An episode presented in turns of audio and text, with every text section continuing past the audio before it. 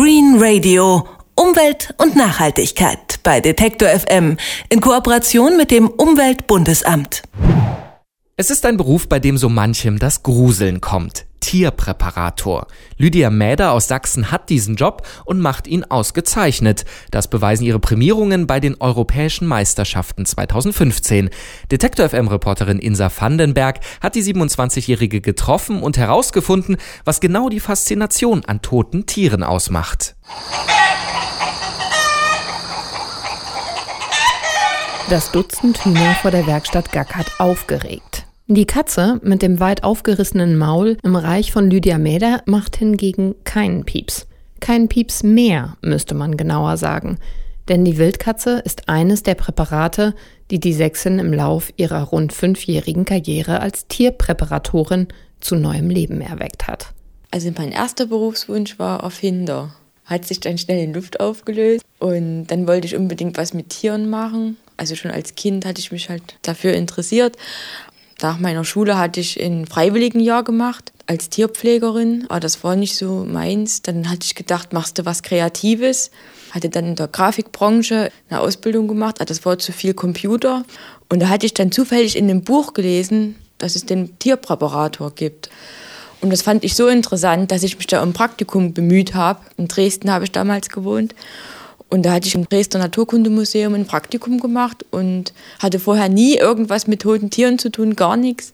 Und dort habe ich das erste Mal eine Maus abgezogen, habe das da gelernt und ja, habe mich eigentlich in den Beruf dann quasi verliebt. Weil die Aufgaben eines Tierpräparators so vielseitig sind, sagt Lydia Mäder. Jedes Tier ist anders. Selbst wenn du jetzt Mäuse machst, jede Maus ist anders schon alleine. Und das ist eigentlich jeden Tag wirklich was anderes, was du da machst. Also hat auch nichts mit Computer zu tun oder rumsitzen. Du bist da auch sehr aktiv, musst auch rausgehen, hast natürlich auch viel mit lebenden Tieren zu tun, weil wenn du das lebende Tier nicht kennst, kannst du das tote Tier nicht zum Leben erwecken. Also du musst dann wirklich schon gucken, wie bewegt sich der Hase zum Beispiel, wie sitzt die Katze, was macht der Hund, wenn das und das passiert. Die Werkstatt von Lydia Mäder in Frohburg ist voll mit Tüten und Schachteln, mit Pinseln und Bohrern, Zangen, Pinzetten, Scheren. Auf der Werkbank ein Schraubstock. Und mittendrin ein weißer Kühlschrank und die große Gefriertruhe.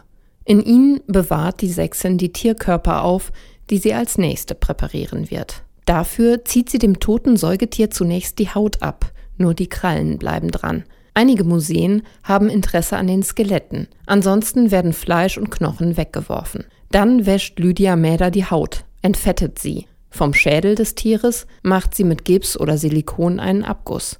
Den Körper baut sie mit Holzwolle, bei größeren Tieren mit Montageschaum nach.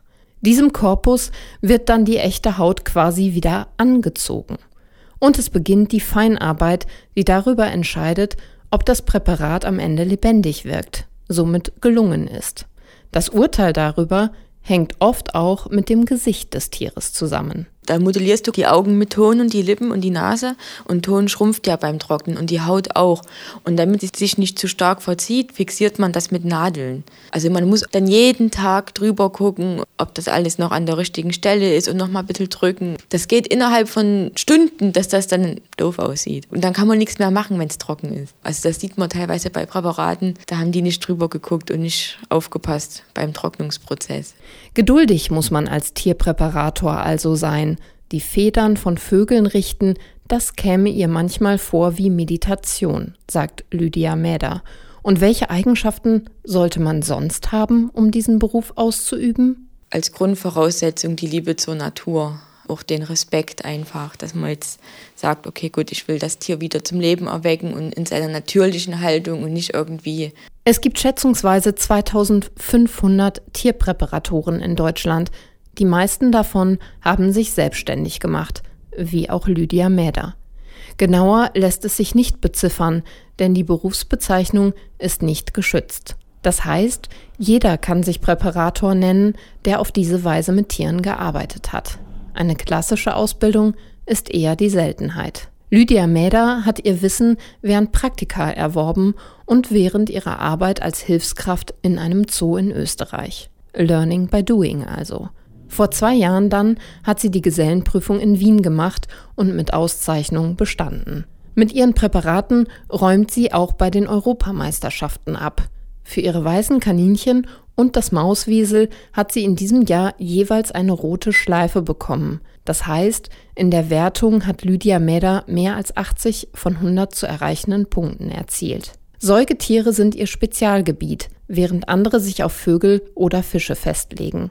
Sehr gerne würde Lydia Meder einmal einen Wolf präparieren. Bei ihren eigenen Haustieren hingegen, Mäuse, Fische und ein Leguan, ist sie eher zurückhaltend. Bei den Mäusen zum Beispiel, das sind ganz einfache Farbmäuse, würde ich schon zweifeln, aber das könnte ich mir noch vorstellen. Aber wenn ich jetzt einen Hund oder eine Katze hätte, würde ich nicht machen.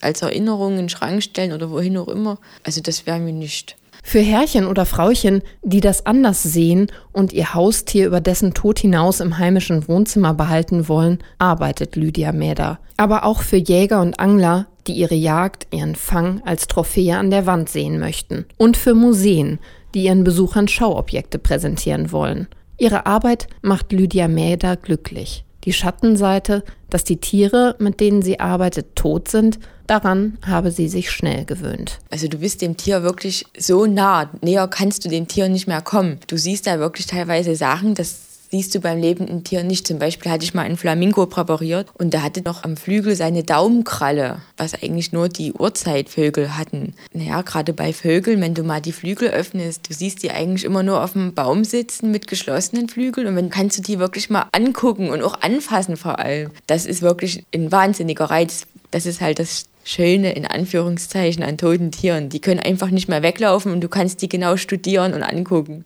Ja, hört sich ein bisschen makaber an, aber naja, ist halt so. Alles aus Liebe zur Natur also. Über den Reiz der Arbeit mit toten Tieren hat Detektor FM-Reporterin Insa Vandenberg mit der Tierpräparatorin Lydia Mäder gesprochen. Green Radio. Umwelt und Nachhaltigkeit bei Detektor FM in Kooperation mit dem Umweltbundesamt.